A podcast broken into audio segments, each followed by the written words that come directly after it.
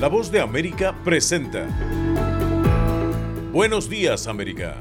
Desde Washington, la actualidad informativa. Ucrania se prepara para el inicio del tercer año de guerra por la invasión rusa en medio de temores de nuevos ataques. Israel presenta su plan de posguerra para controlar todos los territorios sin autonomía ni Estado palestino. Y la nave Odysseus está en la Luna después de 50 años y abriendo grandes expectativas para viajes tripulados al satélite natural de la Tierra. Hoy es viernes 23 de febrero de 2024. Soy Yoconda Tapia y junto a Héctor Contreras les damos la más cordial bienvenida. Aquí comienza nuestra emisión de Buenos Días, América.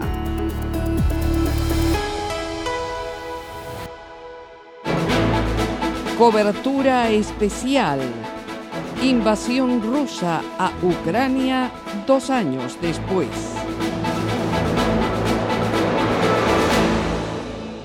Ucrania inicia este sábado un tercer año de la guerra provocada por la invasión rusa y hay sentimientos de temor pero también de convicción de que los rusos no doblegarán a los ucranianos. Jorge Agobian, nuestro colega enviado especial de La Voz de América a Ucrania, tiene este reporte.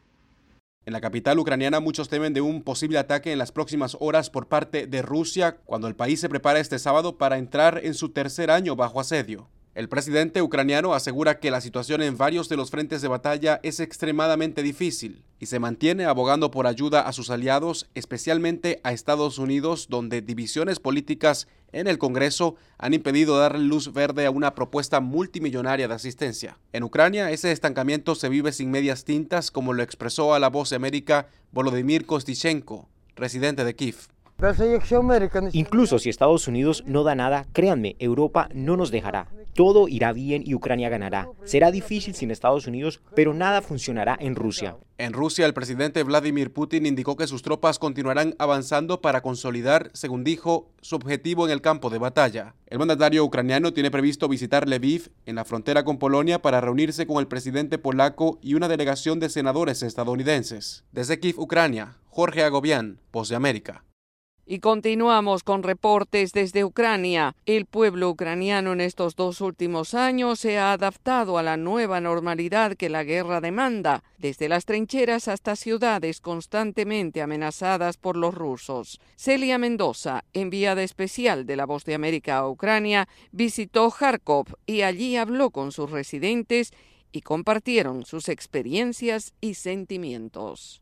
La vida cotidiana es difícil de mantener aquí en Ucrania. Dos años después de la invasión de Rusia a gran escala, el 24 de febrero del 2022, las personas han empezado a establecer una nueva rutina para poder vivir sus vidas. Pero en zonas como Kharkov, a 64 kilómetros de Rusia, la situación es mucho más complicada. Las alarmas aéreas suenan día y noche. Las escuelas están siendo adaptadas para poder dar clases en áreas subterráneas, ya que tan solo toma 40 segundos desde que suena la alerta hasta que los misiles impactan algo en esta, la segunda ciudad más grande del país, y donde vive la ucraniana de 71 años, Valentina Potaita.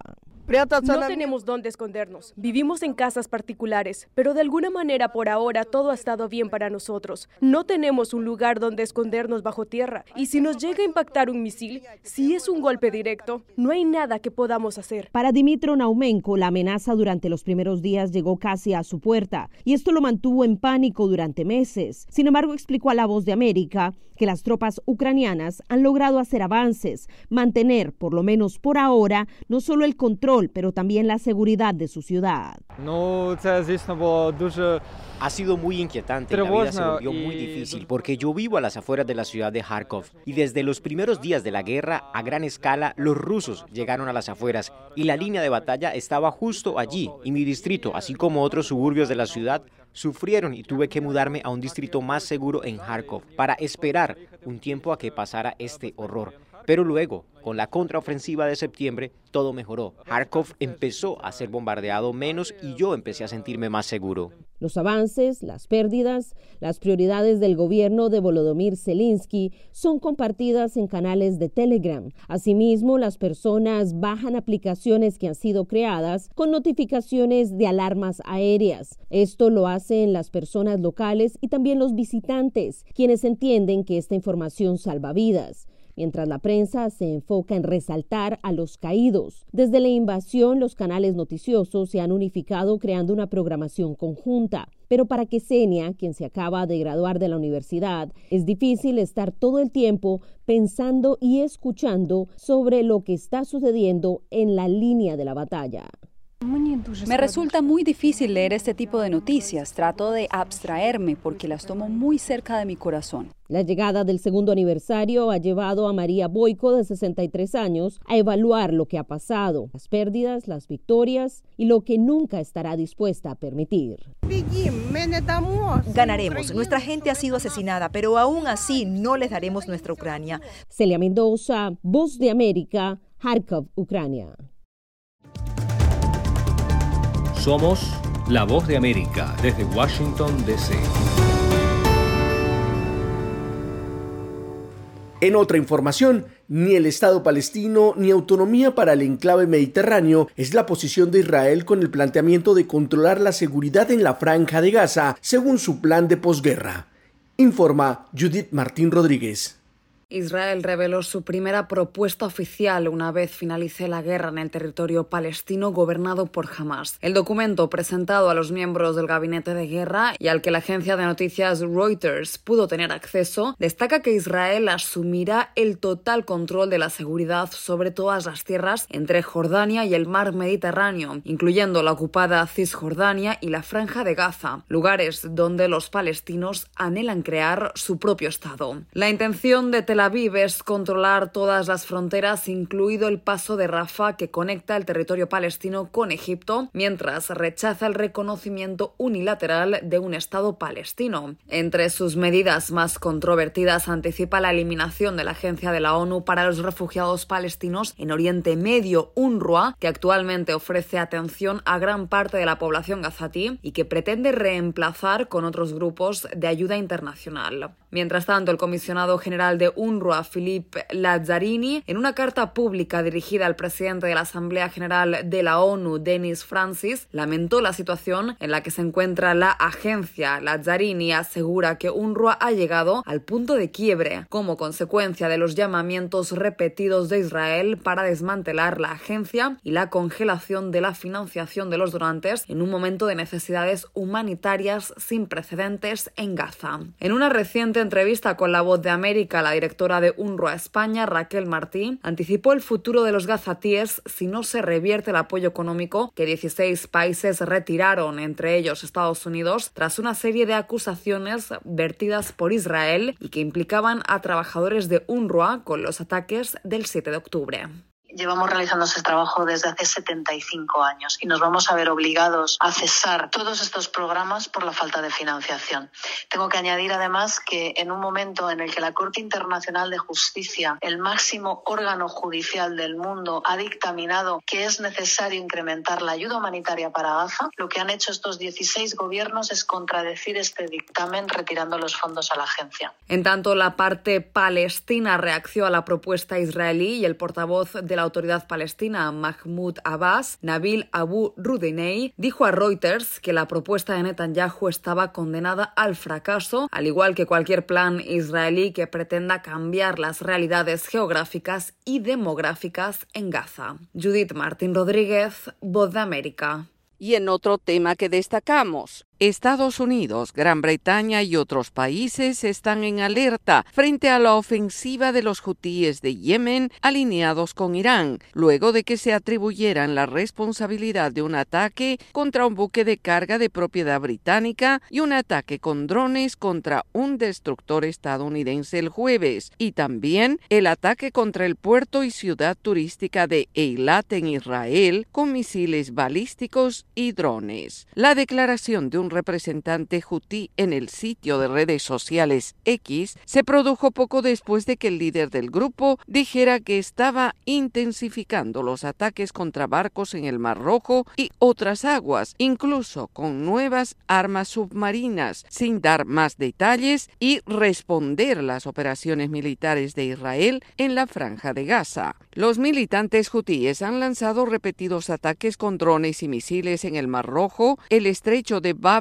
al-Mandab y el Golfo de Adén desde noviembre en apoyo a los palestinos. El gobierno de Estados Unidos ha reaccionado en varias ocasiones a esta situación y el portavoz del Consejo de Seguridad de la Casa Blanca, John Kirby, subrayó que el presidente Joe Biden ha sido muy claro en que Estados Unidos no busca conflicto con ningún país en el Oriente Medio, pero que tampoco minimizará la respuesta contra aquellos que afecten los intereses del país, de sus aliados y del comercio internacional. Kirby remarcó. Como dejamos claro, estas acciones afectan directamente al derecho a la libertad de navegación y el comercio global y ponen vidas inocentes en riesgo. La resolución de 13 países sobre este tema demuestra la resolución de todos los socios para detener estos ataques ilegales. El jueves, los hutíes enviaron a los transportistas y aseguradoras un aviso formal, el primero dirigido a la industria naviera, de lo que denominaron una prohibición a los buques vinculados a Israel, Estados Unidos y Gran Bretaña de navegar en los mares circundantes, buscando reforzar su campaña militar. Están escuchando Buenos Días América. Hacemos una pausa y ya volvemos. Conversando con la voz de América, un espacio de entrevistas sobre los temas más destacados y que generan polémica con nuestros periodistas y corresponsales. Todos los días un tema abordado en profundidad en un podcast a través de nuestro canal YouTube, la página web vozdeamerica.com y a través de la red de afiliadas de América Latina y el Caribe. Conversando con la voz de América, con expertos y la perspectiva de la noticia.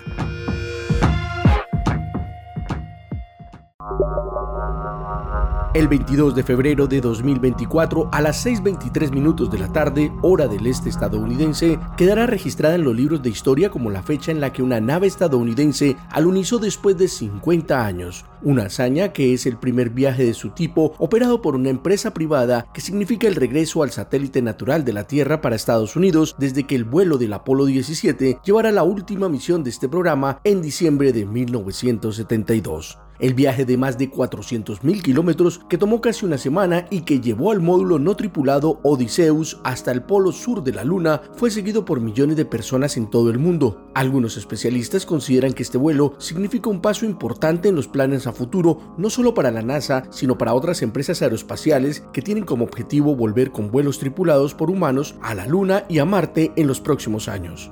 Los momentos previos a la confirmación del alunizaje del vehículo espacial fueron intensamente inciertos, ya que la nave presentó algunas deficiencias en la comunicación. Sin embargo, y luego de algunos minutos de espera, la empresa Intuitive Machine, encargada de la operación del vuelo IM-1, confirmó a través del director de la misión Tim Crane el éxito de la operación. Podemos confirmar sin lugar a duda que nuestro equipo está en la superficie de la Luna, dijo el especialista con la euforia de los trabajadores de la empresa privada con sede en Houston y reconociendo el alunizaje como el gran logro que significa para la carrera espacial, el primero en enviar un mensaje de felicitación fue Bill Nelson, director de la Administración Nacional de Aeronáutica y el Espacio de los Estados Unidos, la NASA. En el octavo día de un viaje de un cuarto de millón de millas a lo largo del gran puente cósmico desde la plataforma de lanzamiento en el Centro Espacial Kennedy hasta el objetivo del polo sur de la Luna, un vehículo comercial llamado Odiseo, impulsado por una compañía llamada Intuitive Machines, lanzado en un cohete SpaceX que transporta una gran cantidad de instrumentos científicos de la NASA, llevaron el sueño de una nueva aventura, una aventura en ciencia, innovación y liderazgo estadounidense el espacio. Además de los experimentos de tecnología y navegación de la NASA, Intuitive Machine vendió espacio en el módulo de aterrizaje a Columbia, una empresa de prendas de vestir que pretende probar allí su nueva tela aislante para chaquetas. También el escultor Jeff Koons pagó por llevar 125 minifiguras de las fases de la Luna y la Universidad Aeronáutica Embry Wright decidió enviar un conjunto de cámaras para capturar imágenes del módulo de aterrizaje descendiente. Héctor Contreras, Voz de América, Washington.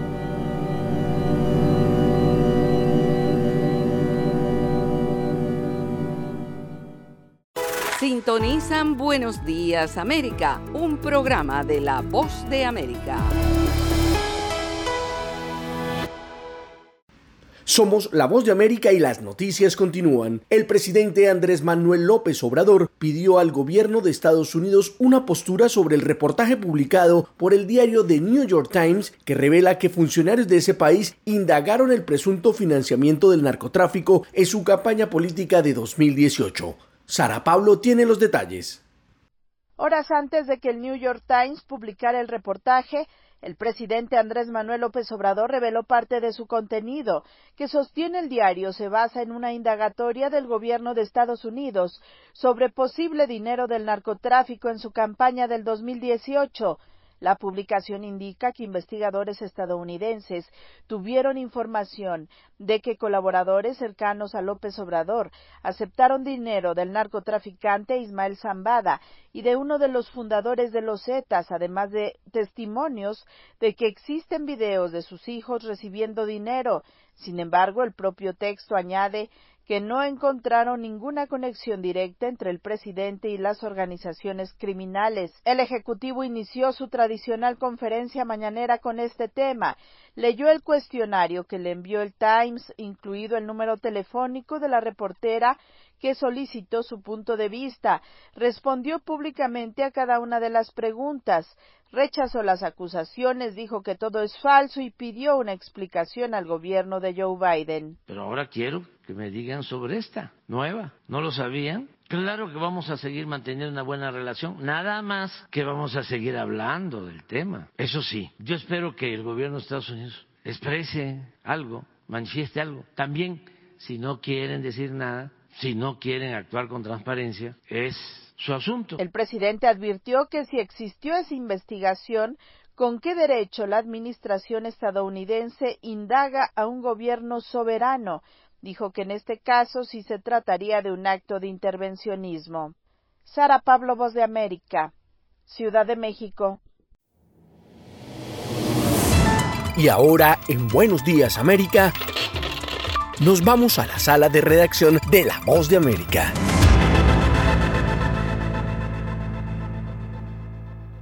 Y esta es otra noticia que destacamos. Los gobiernos de Panamá y Costa Rica se unieron para operar un nuevo puesto de control fronterizo ante el flujo migratorio irregular que afecta a los países de la región. Esta es una actualización de nuestra sala de redacción. La crisis migratoria que vive la región continúa impulsando a los gobiernos más impactados por la ola migratoria a reforzar las medidas en los puestos fronterizos para enfrentar una de las problemáticas más preocupantes de los últimos años. Los gobiernos de Panamá y Costa Rica inauguraron el Centro de Control Integrado de Paso Canoas, frontera entre ambas naciones, con el propósito de mejorar la seguridad contra actividades ilícitas y procurar un mejor movimiento comercial y turístico. El presidente panameño Laurentino Cortizo y el costarricense Rodrigo Chávez encabezaron el acto de apertura acompañados por sus respectivos equipos de trabajo y destacaron que esta iniciativa refuerza la cooperación entre ambas naciones para combatir los riesgos en la frontera común como el narcotráfico, el contrabando y la migración irregular. Durante su intervención el presidente Cortizo señaló. Expreso el apoyo de Panamá a la incorporación de Costa Rica al diálogo trilateral entre Panamá, Colombia y Estados Unidos con miras a establecer una hoja de ruta que nos permita enfrentar el enorme flujo migratorio irregular que afecta a nuestros países. Por su parte, el presidente de Costa Rica, Rodrigo Chávez, enfatizó que el nuevo puesto también servirá para fortalecer el intercambio comercial, a la vez que reconoció que ambos países descuidaron por décadas los puestos fronterizos terrestres. No nos pusimos a invertir y a trabajar en nuestros puestos fronterizos Dejamos que la infraestructura se convirtiera en obsoleta, vieja y en necesidad de mantenimiento. No teníamos controles. El Centro de Control Integral ejecutado con una inversión cercana a los 33 millones de dólares y el respaldo del Banco Interamericano de Desarrollo opera bajo un modelo de doble cabecera. Esta fue una actualización de la sala de redacción. Están en sintonía de Buenos Días América. Hacemos una pausa y ya volvemos. Estas son las noticias. A tempranas horas de la mañana, acompañado por sus aliados políticos, el presidente... No coincide con la medida unilateral implementada por el gobierno de Estados Unidos. Ya por precaución han recomendado no viajar a la zona estos son los corresponsales de La Voz de América. Álvaro Algarra, Voz de América, Caracas. Giselle Jacome, Quito, Ecuador, Voz de América. Juan Ignacio González Prieto, Voz de América, Buenos Aires, Argentina. Llevando siempre la información desde el lugar de los hechos. La economía de Uruguay lleva 15 años de crecimiento ininterrumpido. Fue designado con 94 votos de los 128 asambleístas que forman. Sara Pablo, Voz de América, Ciudad de México. Nerima del Reyes, Voz de América, San Salvador. La Voz de América ofreciendo información de lo que sucede en Estados Unidos, América Latina y el mundo.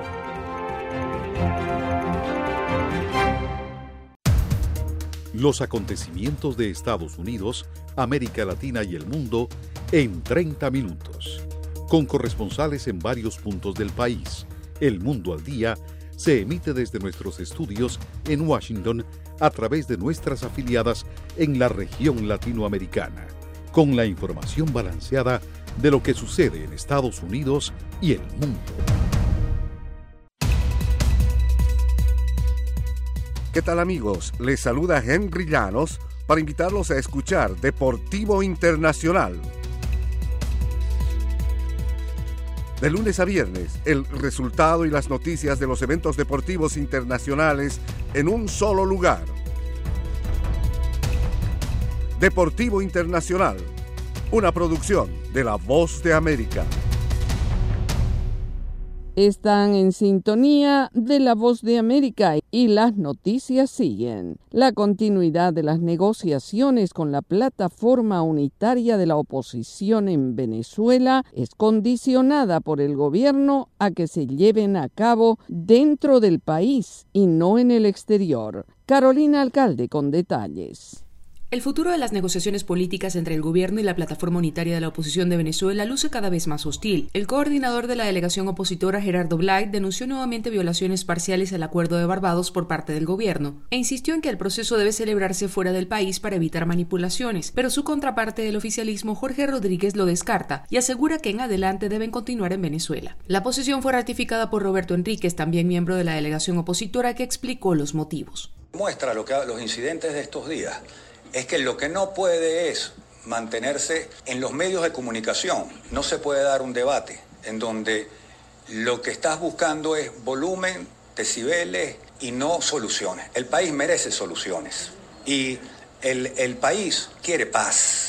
Julio Cellini, abogado experto en procesos de transición y analista de relaciones internacionales, opina que este tipo de procesos se producen fuera del territorio involucrado en ocasiones en países acompañantes como sede y estima que trasladar las negociaciones a Venezuela no trae beneficios para el fondo del proceso. Si lo que se quiere es llegar al éxito de la negociación, eh, pues en definitiva estas es aconsejable que se produzcan fuera del territorio nacional, precisamente porque se, minimizan los riesgos de que la negociación sea manipulada. El año pasado el gobierno y la oposición firmaron en Barbados un acuerdo sobre garantías electorales ante los comicios presidenciales previstos para este año. En varias ocasiones las delegaciones se han reunido en diversos países con varios países acompañantes y con el Reino de Noruega como facilitador. Carolina Alcalde, Voz de América, Caracas. Están en sintonía de Buenos Días América. Hacemos una pausa y ya volvemos. Hollywood, Broadway teatro, redes sociales, fotografía, estilos de vida, jazz, festivales y conciertos, premios a lo mejor del cine. Tres minutos con lo más destacado de la música popular estadounidense e internacional y las noticias del espectáculo. De todo un poco en el mundo del entretenimiento de lunes a viernes con un servidor Alejandro Escalona, desde La Voz de América en Washington. La Voz de América te invita a ser parte de nuestra familia a través de las redes sociales. Encuentra en tu muro las últimas noticias de tu país en su conexión con Estados Unidos, la región y el mundo. Historias que empoderan las voces latinoamericanas de política, economía, salud, actualidad, balanceadas y precisas. Únete a un equipo de origen hispanoamericano que trabaja para conectarte con los tuyos. Síguenos en Facebook y conviértete en protagonista de una historia que tú mismo ayudarás a construir. La Voz de América presenta La Mochila, un podcast que te acerca a las historias de los migrantes, sus sueños, retos, experiencias y luchas que cargan en sus espaldas. Encuéntralo en nuestra página web y en nuestro canal de YouTube.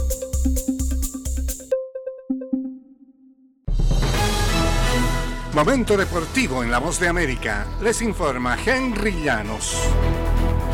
En el baloncesto de la NBA, Stephen Curry sumó 32 puntos en una noche en la que atinó 6 triples y prodigó 8 asistencias para que los Warriors de Golden State derrotaran 128-110 a unos Lakers de Los Ángeles que echaron de menos a LeBron James. En la reanudación de la actividad para ambos equipos tras la pausa por el juego de estrellas, Curry llegó a 6.000 asistencias. Es el octavo jugador en la historia de la NBA que acumula 23.000 puntos junto con 6.000 asistencias uniéndose a James Russell, Westbrook, Kobe Bryant, James Harden, Oscar Robertson, Jerry West y John Havlicek. Curry acertó 9 de sus primeros 12 disparos, incluidos 5 triples para irse al descanso con 25 unidades, luego de anotar 16 en el primer cuarto. Consiguió 5 seguidos poco antes del intermedio al que se fueron los Warriors con una ventaja de 67-56. Y la gira de la PGA del golf tendrá que esperar para contar con el hijo de 15 años de Tiger Woods en el torneo preclasificatorio el jueves. Charlie Woods tuvo 12 golpes en un hoyo y terminó con una ronda de 86. Woods no logró ningún birdie en el campo de Lost Lake Golf Club, una de las cuatro sedes de la preclasificación para el eh, ambiente profesional. Alrededor de una docena de golfistas de los cuatro eh, ambientes accederán a la clasificación del lunes, donde cuatro ganarán su boleto al torneo de la gira de la PGA. Charlie Woods, quien cumplió 15 años este mes, ha disputado los 36 hoyos en el PNC Championship con su padre los últimos cuatro años en el torneo con formato Scramble. Henry Llanos, Voz de América, Washington.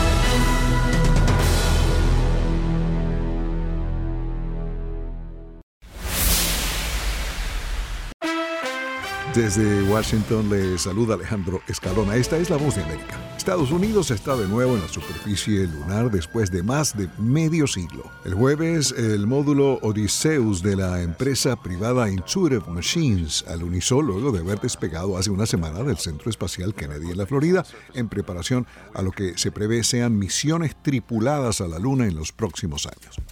James Taylor anunció fechas para su gira de verano 2024 del 29 de mayo a septiembre 10. El poeta y cantautor estadounidense se presentará en Los Ángeles, Salt Lake City, Denver, Nashville, Filadelfia, Saratoga Springs en el estado de Nueva York, Boston y otras 20 ciudades. La preventa de boletos comenzó esta semana en jamestaylor.com. Emma Stone, Killian Murphy Robert Downey Jr. siguen celebrando sus BAFTA con la mira puesta en el Oscar, premio que será entregado en Los Ángeles el domingo 10 de marzo. El anfitrión del Oscar será nuevamente el presentador de televisión Jimmy Kimmel. La Berlinale termina este domingo, el 25 de febrero. Momentos inolvidables, premiers, artistas consagrados y nuevos de talla mundial han estado participando desde el 15 de febrero en la 74 edición del Festival Internacional de Cine de Berlín. La expresentadora de programas de entrevistas Wendy Williams fue diagnosticada con la misma forma de demencia, afasia primaria progresiva y demencia frontotemporal que sufre el actor Bruce Willis. Según un comunicado de los representantes de Williams, Wendy todavía puede hacer muchas cosas por sí misma. La declaración sobre la salud de la entrevistadora fue publicada en PR Newswire. La empresa de ventas al por mayor Costco anunció que la autobiografía del actor, director y productor Henry Winkler, publicada en 2023, continúa siendo una de las más vendidas en sus tiendas en los últimos meses, junto a las de Britney Spears y Barbara Streisand.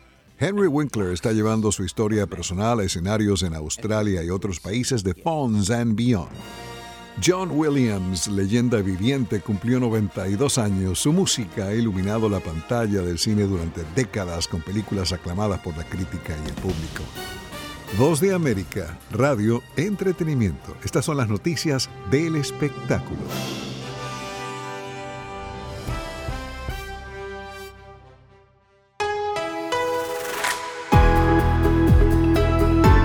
Y así llegamos al final de Buenos Días América. Soy Yoconda Tapia y les agradezco el privilegio de la sintonía. Soy Héctor Contreras y les invito a conectarse con nuestra página web vozdeamerica.com o seguirnos en Twitter en arroba Voz de América. Hasta nuestra próxima emisión.